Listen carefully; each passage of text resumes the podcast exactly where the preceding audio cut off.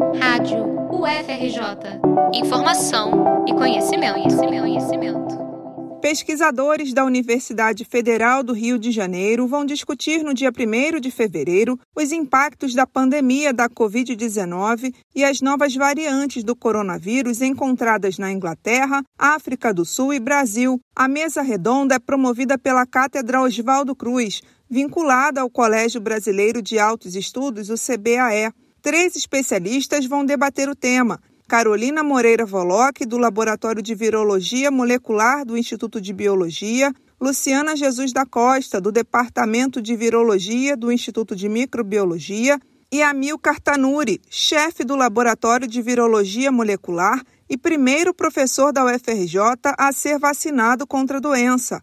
Em pauta, a evolução viral epidemiológica e clínica da Covid, que já fez mais de 215 mil vítimas só no Brasil. A conversa começa às 5 da tarde, com transmissão pelo canal do YouTube do Fórum de Ciência e Cultura da UFRJ e pelo Facebook do CBAE.